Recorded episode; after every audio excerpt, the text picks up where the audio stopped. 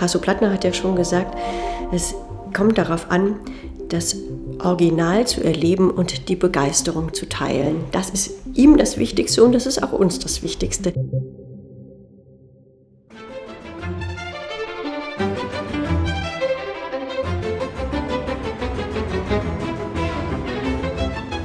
Hallo und herzlich willkommen zu der 75. Episode der sechsten Staffel des Dein Potsdam Podcasts. Liebe Zuhörerinnen und Zuhörer, heute reden wir über die Familienzeit im Museum Barberini. In dieser Jubiläumsausgabe sprechen wir über ein Highlight ähm, der Potsdamer Kulturlandschaft, somit einem touristischen Magneten mit internationaler Ausstrahlung, einem lebendigen Ort des Austausches über Kunst und Kultur das Museum Barberini. Es ist das Kunstmuseum in Potsdams historischer Mitte, gestiftet von SAP-Gründer und Mäzen Hasso Plattner. Seit der Eröffnung im Jahr 2017 zählt das Haus mit seinen internationalen Ausstellungen und der bedeutenden Sammlung impressionistischer Maler des Stifters zu den meistgesuchten Museen in Deutschland. Für Kulturliebhaber, aber auch für die kleineren Gäste insbesondere ist es ein wahres Highlight. Warum für die kleinen Gäste? Tja, denn auch ähm, Familien mit kleineren Kindern oder die Großeltern mit den Enkeln ähm, können hier attraktive Angebote rund um das Thema Kunst erfahren. Warum also nicht Urlaub in Potsdam machen oder einen Ausflug am Wochenende und gemeinsam bei einem Museumsbesuch neue Erlebnisse sammeln? Die nächsten Ferien stehen ja quasi schon vor der Tür. Herzlich willkommen, Dr. Dorothee Entrup vom Museum Barberini in Potsdam hier am Alten Markt. Dankeschön. Ich freue mich, dass ich da sein darf. Dorothee, äh, magst du dich äh, gleich erstmal vorstellen, in Ruhe erstmal ankommen, dich kurz vorstellen? Ja, ich ähm, lebe mit meiner Familie seit elf Jahren in Potsdam und arbeite, seitdem das Museum Barberini gegründet wurde, 2017, also seitdem wir am Start sind, für das Museum. Ich habe gemeinsam mit einer Kollegin den Bereich Bildung und Vermittlung aufgebaut für das Museum und äh, habe darüber hinaus noch äh, Aufgaben als Referentin der Direktion, wie zum Beispiel Sonderaufgaben, das Corona-Konzept zu schreiben, was eine notwendige, aber doch weniger schöne Aufgabe ist. Aber solche Sachen müssen eben in einem Museum auch gemacht werden. Und Dorothea, ich hoffe, es ist okay, aber während meiner Recherche habe ich gesehen, dass du eigentlich gelernte Bankkauffrau bist. Ja, natürlich ist das okay. Ich habe bestimmt einen ungewöhnlichen Werdegang und äh, das äh, ist, ist kein Standard, aber so ist es ja manchmal. Das Leben genau. treibt einen in andere Wege und ich bin über den Weg, äh, den ich nehmen durfte, sehr glücklich. Angefangen habe ich eben mit einer Bankausbildung in Frankfurt am Main, habe mich danach zum Studium der Kunstgeschichte entschieden und bin aber nach der Promotion wieder zurück in eine Bank gegangen, habe dann äh, 20 Jahre lang äh, eine eigene kleine Firma gehabt als äh, Vermögensberaterin. Und äh, die habe ich tatsächlich erst vor wenigen Jahren verkauft, weil es sich für mich die Möglichkeit ergab, im Museum Barberini nochmal äh, in das Feld äh, vorzustoßen, äh, für das ich eigentlich immer mit Leidenschaft gebrannt habe, nämlich die Kunst. Und äh, dem widme ich mich jetzt ganz und gar. Dann sage ich Dankeschön für diesen kleinen Exkurs. Und ja, du hast absolut recht. Es ist nicht immer alles geradeaus im Leben. Es darf auch mal andere Wege. Man darf auch mal andere Wege einschlagen und neue Erfahrungen dazu bringen, nicht wahr? Auf jeden Fall. Und ich meine, so ist das Leben ja. Das macht es ja auch reizvoll und spannend. Und auch aus der Vielfalt leben wir ja. Also, dass man nicht immer nur eingleisig sich entwickelt, sondern dass man mit verschiedenen Dingen aufeinander zukommt und aus dieser großen Mischung dann auch was Schönes Neues wird. Oder sprichst du mir sehr aus dem Herzen?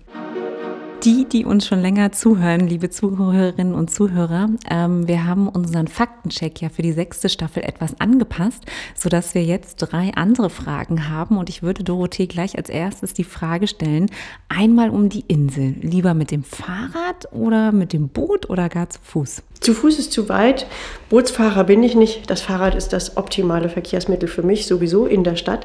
Man kommt überall super hin äh, und erlebt dabei gleich die Landschaft. Und man hat auch die Chance, eine kleinere Distanz äh, schnell zu überbrücken, um dann von einem wunderschönen Platz zum nächsten zu kommen. Dann schließe ich die nächste Frage gleich hinterher. Ähm, du darfst in einem der Potsdamer Schlösser 24 Stunden verbringen. Welches wäre es? Also natürlich ist ja klar, eigentlich würde ich ja am liebsten im Museum Barberini 24 Stunden verbringen, aber wenn du nach Schlössern fragst, dann würde ich das auch gerne beantworten. Ich habe einen Favoriten. Für mich als Kunsthistorikerin ist es die Bildergalerie ein äh, Haus äh, mit unglaublichen äh, Kunstschätzen und tatsächlich reichen da 24 Stunden gar nicht, um jedes Kunstwerk für sich nochmal in Ruhe zu erschließen. Äh, da könnten wir uns als Kunsthistoriker noch viel länger einigeln.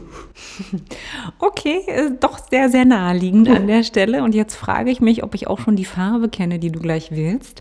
Wenn ähm, Potsdam eine Farbe, Farbe wäre, welche Farbe wäre es in deinen Augen? Eigentlich zwei Farben. Okay. Blau mhm. für das Wasser, was ja. drumherum ist, und Grün für die Parks, die das, die, die Stadt hat. Äh, und das viele Grün überhaupt, das sagen uns auch so viele Gäste, die hierher kommen, entweder aus Berlin oder aus anderen Orten, dass sie sagen, Potsdam ist so wahnsinnig schön grün, also blau und grün. Fangen wir an, reden wir über das Museum Barberini. Ähm, das Museum Barberini wurde letztendlich gestiftet von dem SAP-Gründer Hasso Plattner. Wie nehmt ihr den Einfluss wahr? Wo oder wo merkt man Hasso Plattner im Museum Barberini? Wo merkt man seine Handschrift? Er hat uns natürlich von Anfang an eng begleitet, aber den entscheidenden inhaltlichen Punkt hat er gesetzt, indem er uns im vergangenen Jahr sein, äh, seine Sammlung französischer Impressionisten als Dauerleihgabe übergeben hat. Und das hat damit auch nachhaltig unseren Ausstellungsbetrieb und auch unsere Ausrichtung verändert. Äh, jetzt hängen eben dauerhaft über 100 französische impressionistische Gemälde bei uns mit allein 34 Gemälden von Claude Monet ist es die größte Sammlung äh, seiner Bilder in Europa außerhalb von Paris. Und damit wird Potsdam oder ist Potsdam zu einem Zentrum der Forschung auch für den französischen Impressionismus geworden. Und daraus resultiert für uns natürlich auch ein ganzes Spektrum an inhaltlichen Aufgaben, die wir verfolgen wollen. Das ist zum einen, dass wir äh, die wissenschaftliche Forschung in diesem Bereich vertiefen wollen. Wir wollen aber natürlich auch schauen, wie hängen andere Kunstströmungen damit zusammen, welche Impulse gingen äh, aus dem französischen Impressionismus hervor. Das können wir in unseren Ausstellungen thematisieren. Aber wir gucken eben auch in andere Bereiche, gucken, wo kommen diese Künstler her, welchen Werdegang haben sie genommen.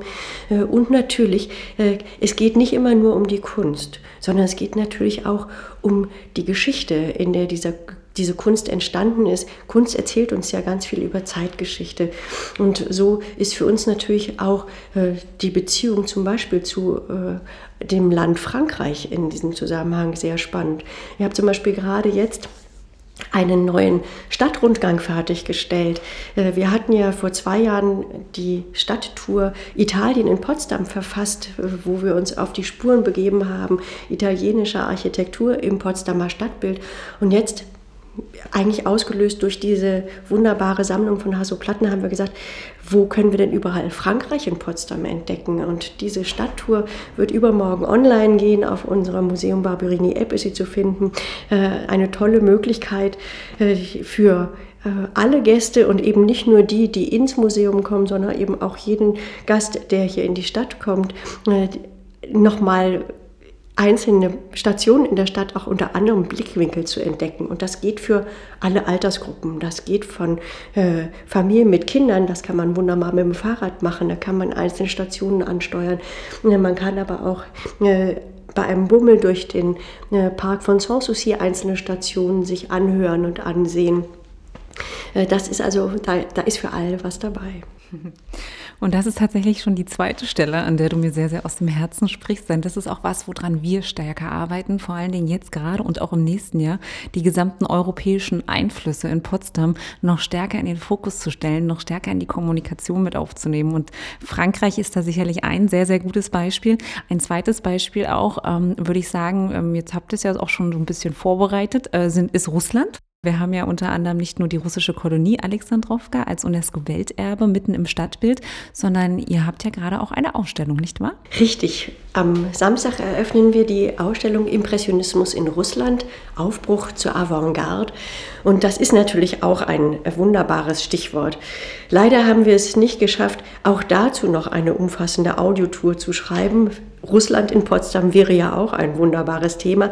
Wir haben es aber immerhin äh, als Angebot einer, äh, einer Führung äh, in unser Programm aufgenommen. Das heißt, Interessierte können das in unserem Veranstaltungsprogramm finden. Es gibt ja mehrere äh, Stationen, du hast es schon gesagt, die Alexandrowka, äh, aber auch äh, aus anderen Epochen gibt es russische Einflüsse und russische Beziehungen. Äh, das äh, ist eine Vielfalt, die es auf jeden Fall sich zu entdecken lohnt. Aber das Museum Barberini hat eben jetzt diese engen Beziehungen zwischen Frankreich und Russland vor allem auf den Impressionismus bezogen.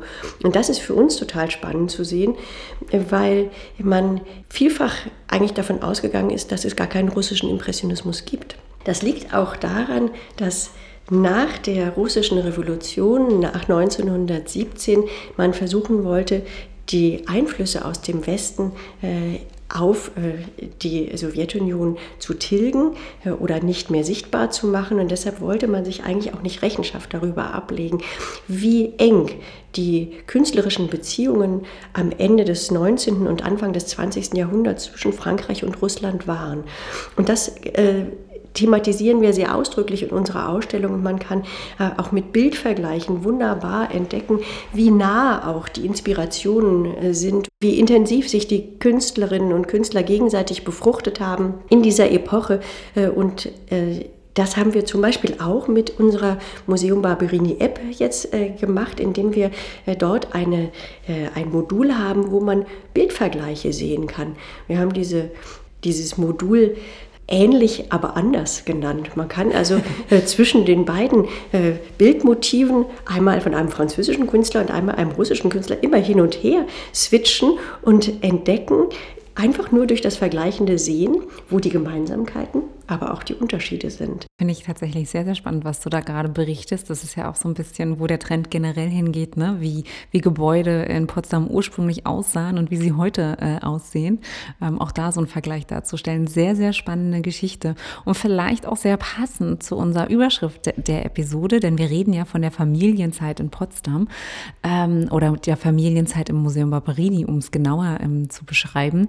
Und ich könnte mir vorstellen, dass alles digital natürlich bei den jüngeren Generation sehr, sehr gut ankommt. Ähm, gehen wir davon aus, dass meinetwegen die Großeltern mit einem Enkelsohn, mit meinem Sohn, meine Eltern mit meinem Sohn ins Museum Barberini kommen möchten. Was würdest du ihnen vorschlagen? Was müssen sie unbedingt sehen? Was müssen sie unbedingt gemacht haben? Natürlich stehen die Ausstellungen selber und die Kunstwerke im Vordergrund. Hasso Plattner hat ja schon gesagt, es kommt darauf an, dass Original zu erleben und die Begeisterung zu teilen. Das ist ihm das Wichtigste und das ist auch uns das Wichtigste. Das Betrachten des Originals ist durch nichts und auch nicht durch jede digitale äh, Variante zu ersetzen. Aber das Digitale kann das natürlich unterstützen. Und so wie ich gesagt habe, kann man mit unserer Museum Barberini App sich dann zum Beispiel auch die Audioguides runterladen. Es gibt einen speziellen Audioguide für Kinder äh, und äh, da haben wir sogar ein, so kleine Quiz-Elemente drin, sodass man auch spielerisch sich dem Ganzen nähern kann und nicht so sehr über das vermittelte Wissen. Parallel dazu gibt es dann für die Erwachsenen selbstverständlich auch einen Audioguide. Und es gibt auch eine äh, gemeinsame Tour, eine Kinderbegleittour, wo eben Eltern oder Großeltern gemeinsam mit ihren Kindern vor den gleichen Bildern verharren, aber jeweils etwas anderes hören. Das ermöglicht eben den gemeinsamen Rundgang. Darüber hinaus bieten wir natürlich auch durch Corona zwar etwas eingeschränkt, aber immerhin doch noch äh, Führungen im Museum an. Das nennt sich jetzt Einführungsvorträge. Sie finden nicht mehr in der Ausstellung selber statt, wegen der Abstände, die wir da nicht einhalten können. Aber wir haben ja den großen Veranstaltungsraum, das Auditorium im zweiten Stock mit einer großen Leinwand und dort äh, machen wir Vorträge, äh, die äh, als öffentliche Vorträge jeder, für jeder, äh, jeden Gast zugänglich sind. Und äh, da können sich die Eltern oder Großeltern reinsetzen. Und am Samstag, parallel dazu, zwischen 11 und 13 Uhr, gibt es dann eine Kinderkunstaktion, wo die Kinder dann ihrerseits die Ausstellung entdecken können und anschließend im Atelier oder jetzt bei schönem Wetter auch noch draußen im Innenhof selber malen oder kreativ werden können. Und das Ganze läuft natürlich unter den aktuell vorgeschriebenen Corona-Vorschriften, nicht wahr? Sicherlich die 3G-Regel, könnte ich mir vorstellen? Ja, das ist noch nicht durch. Also im Moment gilt für uns ja noch die brandenburgische Corona-Verordnung äh, und da zählen wir nicht unter Kulturveranstaltungen, sondern unter Museen. Und für Museen gilt im Moment in Brandenburg noch nicht die 3G-Regel. Zumindest habe ich es nirgendwo äh, entdecken können. Äh, in anderen Bundesländern ist das schon umgesetzt. Aber ich weiß, dass heute der Landtag tagt und es gibt dazu mit Sicherheit einen Beschluss in Kürze, denn die derzeitige Corona-Verordnung gilt nur noch bis zum Samstag und dann muss sowieso eine neue Entscheidung her. Für die Kinderkunstaktion allerdings haben wir die 3G-Regel schon eingeführt, weil man sich ja doch dann näher kommt, wenn äh, die Kunstvermittlerinnen und Kunstvermittler dann eben auch den äh, Kindern über die Schulter schauen oder ihnen mal zur Hand gehen. Äh, da haben wir dann gesagt, da wünschen wir auf jeden Fall, dass alle sicher sind. Das heißt, Kinder die äh, keinen Nachweis über eine Impfung oder einen Test, eine, Genesung haben, äh, müssen mit einem gültigen Corona-Test äh, dann zu uns kommen. Und möglicherweise gilt es ja dann ab nächste Woche auch für alle anderen Besucher. Da sind wir mal gespannt. Und äh, ab welchem Alter ist die Kinderkunstaktion? Ähm, wie, wie, wie, jung, wie jung darf mhm. es sein? Ja, wir sagen immer äh, fünf bis elf Jahre in etwa. Das ist natürlich auch fließend, wenn dann äh, ein zwölfjähriges Geschwisterkind auch noch mitmachen will, dann wird niemand äh, vor die Tür gesetzt. Das ist gar keine Frage. Es ist nur zahlenmäßig begrenzt. Wir können im Moment eben auch wegen Corona äh, nur zwölf Kinder pro Veranstaltung aufnehmen. Da lohnt sich eine Voranmeldung im Internet. Äh, man kann ja Tickets bei uns digital buchen und das ist sogar auch gewünscht. Man kann das online vorbuchen und da ist es immer besser, sich rechtzeitig dann einen Platz zu sichern.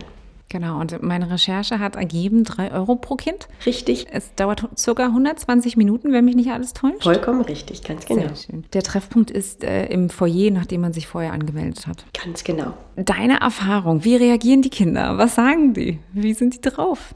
Begeistert. Endlich gibt es wieder was zu tun für sie. Die Kinder sind ja eigentlich die Hauptleidtragenden dieser Pandemie. Denn wir Erwachsenen können das viel leichter auch über unseren Intellekt abbuchen und äh, na gut, dann reißen wir uns jetzt mal ein Jahr zusammen, dann geht's wieder.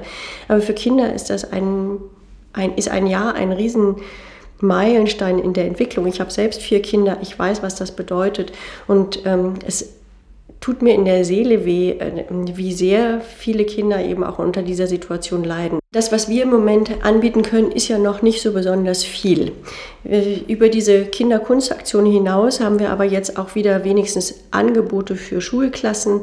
Äh, jeden Werktag, außer Dienstags, wenn wir geschlossen sind, aber an den anderen Werktagen von 9 bis 10 Uhr steht das Museum ausschließlich Schulklassen zur Verfügung. Noch vor der regulären Öffnungszeit können bis zu drei Klassen gleichzeitig im Haus unterwegs sein und mit einem Guide die Ausstellung entdecken. Wir wollen, dass wieder möglich wird und dass diese Ausflüge wieder möglich werden. Das haben zum Glück auch die Ministerinnen äh, Frau Schüle und Frau Ernst auch äh, sehr deutlich bekundet und uns da sehr unterstützt, äh, dass das ein zentrales Anliegen ist und sein muss. Und wir wollen, dass diese Arbeit auch nicht unter den Tisch fällt. Meine letzte abschließende Frage zu der Kinderkunstaktion ist tatsächlich noch, ob die Kinder ihre Kunstwerke mit nach Hause nehmen dürfen. Aber selbstverständlich. Das wäre ja ganz traurig, wenn nicht.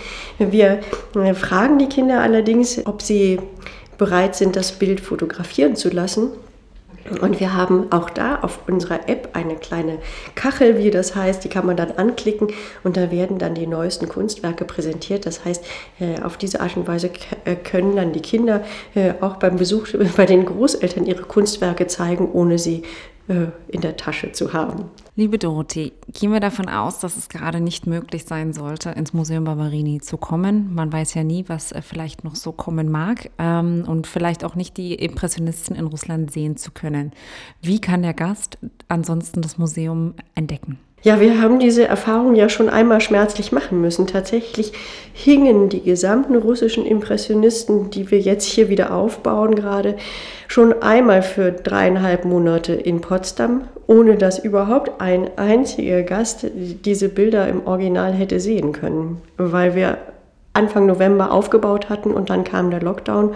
Und bevor der noch wieder aufgehoben war, mussten die Bilder schon wieder an die nächste Station nach Baden-Baden. Es hat uns viel Aufwand äh, gekostet, noch einmal alle unsere Leihgeber dazu zu bewegen, die Bilder noch einmal zu uns zu geben und Jetzt können wir sie zeigen, aber wir sind präpariert. Die Erfahrungen des letzten Winters äh, haben uns ein umfangreiches Online-Vermittlungsangebot aufbauen lassen.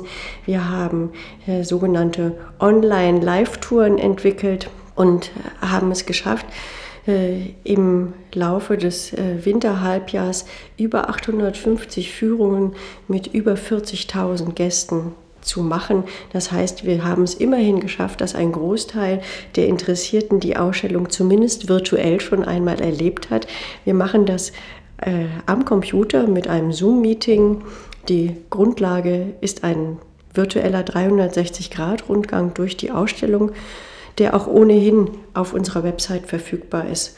Und in diesem digitalen Ausstellungsrundgang navigiert dann äh, einer unserer Guides äh, und in dem Zoom-Meeting und erklärt den Gästen die Bilder, das Ausstellungskonzept und stellt einzelne Highlights vor. Man kann Fragen stellen, sich darüber austauschen. Und das war eine wunderbare Möglichkeit, mit unseren Gästen in Verbindung zu bleiben. Nicht nur über die Kunst, sondern auch zwischenmenschlich. Ich habe da ganz äh, ganz äh, erstaunliche, auch Gänsehautmomente äh, gehabt.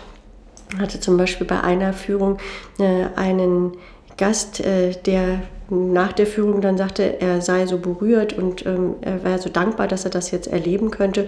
Und das kam mir schon so ein bisschen komisch vor. Und dann habe ich dann nachgefragt, äh, wo, von wo er sich denn jetzt zuschalten würde. Und er sagte, ja, er säße in Afghanistan äh, in einem Bundeswehrcamp äh, und er würde sich so wahnsinnig auf zu Hause freuen. Und das war so ein Moment, wo man sagte, ja, äh, diese virtuellen Führungen äh, sind für uns in dieser Zeit des scharfen Lockdowns eigentlich die einzige Möglichkeit gewesen, uns zwischenmenschlich zu verbinden außerhalb der engen Familie. Oh, da kriege ich tatsächlich sehr, sehr Gänsehaut bei dem, was du gerade beschrieben hast. Ähm, und ich, ich glaube auch, also ich durfte auch an einer der Führungen teilnehmen mit eurem Guide Karl ähm, und muss auch sagen, es war sehr, sehr, sehr, sehr angenehm, sehr, sehr intensiv, sehr, sehr schön tatsächlich auch, auch da sich zu unterhalten und Karl auch Fragen stellen zu können während der Führung. Ähm, und ich glaube, es ist tatsächlich ein Produkt, was wir vielleicht auch zukünftig weitersehen werden, weil das sind so Vorfreude Momente. Ähm, das ersetzt nicht das, das Live-Erlebnis, definitiv nicht, nein. Aber das ist äh, ein, ja, für mich war es auch so eine Art Vorfreude-Moment. Ja, das freut mich zu hören. Und es ist ja auch jetzt wieder so, dass wir hoffen, dass viele Gäste, die diese Live-Touren bei uns gemacht haben, jetzt sagen, oh, jetzt ist die Gelegenheit, auch das, äh, diese Ausstellung, diese Bilder im Original zu sehen. Darauf hoffen wir natürlich und würden uns freuen. Gibt es das eigentlich auch für Kinder? Aber sicher.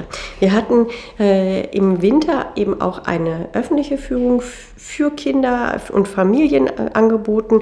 Und natürlich kann jeder Gast, der bucht über unseren Besucherservice, dann auch sagen, er möchte gerne eine speziell auf Kinder zugeschnittene Veranstaltung haben. Äh, unsere Guides sind ja sehr versiert und sehr erfahren und das ist ein, eine Kernkompetenz, auf die wir sehr achten. Das jede Gruppe auch zielgruppengerecht angesprochen wird. Das heißt, wir sind dankbar, wenn die Buchenden uns im Vorfeld sagen, was das Besondere an ihrer Gruppe ist, was für Schwerpunkte da sind, was für Interessen da sind. Und dann können wir uns passgenau einstellen auf die Bedürfnisse der Gruppe. Äh, das ist für uns natürlich auch eine Möglichkeit, auch allen möglichst gut gerecht zu werden, die richtige Sprache zu finden, die richtigen Zugangswege. Und das gilt im Übrigen nicht nur für die digitalen Führungen, sondern selbstverständlich auch für die Führungen im Museum, wo wir zum Beispiel auch äh, einen ganzen, ähm, äh, eine ganze Reihe an Angeboten äh, barrierefreier Führungen haben für Blinde und Sehbehinderte, mit Gebärdendolmetscher, für Menschen mit Demenz in einfacher Sprache. Also jede, jeder Gast soll äh, bei uns den ihm gemäßen Zugang auch zur Kunst bekommen. Liebe Dorothee, vielen Dank äh, an dieser Stelle für dieses, ja, für diesen Einblick in eure Angebote, ähm, die doch die sehr, sehr allumfassend sind und ähm, wie du eben gesagt hast, ähm, für jeden soll der richtige Zugang zur Kunst möglich sein und zur Kultur möglich sein. Ich persönlich drücke euch ganz fest die Daumen, dass es, dass ihr die Ausstellung Impressionisten in Russland unter all den schwierigen Bedingungen sehr, sehr erfolgreich, ja, ich weiß nicht, über die Bühne bringt, hört sich falsch an aber durchführen könnt, ähm, dass viele Besucher in euer Museum stürmen, nachdem sie sich natürlich vorher angemeldet haben und ähm, während sie die Corona-Beschränkungen, Maßnahmen einhalten. Im Rahmen der Familienzeit möchte ich ganz kurz noch erwähnen, dass wir zusammen mit der Tourismus Marketing Brandenburg GmbH gerade ein sehr, sehr schönes Produkt, die das Familienzeitmagazin auf dem Markt haben. Und von Potsdamer Seite war nicht nur das Museum Barberini beteiligt, sondern auch die Biosphäre, Potsdam, Foxtrail, das Max bei Steigenberger alle Informationen rund ums Museum Barberini findest du natürlich auch im Internet unter museum-barberini.de beziehungsweise auf potsdamtourismus.de oder auch deinpotsdam.de und last but not least, weil wir zusammen mit der TMB natürlich sehr, sehr viel auf die Beine stellen, auch auf reiseland-brandenburg.de.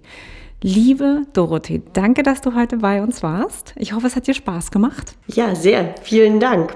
Und noch eine Ergänzung. Ja. Auch auf der Museum Barberini App findet man alles zum Museum Barberini. Stimmt. Stimmt, da hast du total recht. Genau. Ja, sehr schön. Danke für die Ergänzung.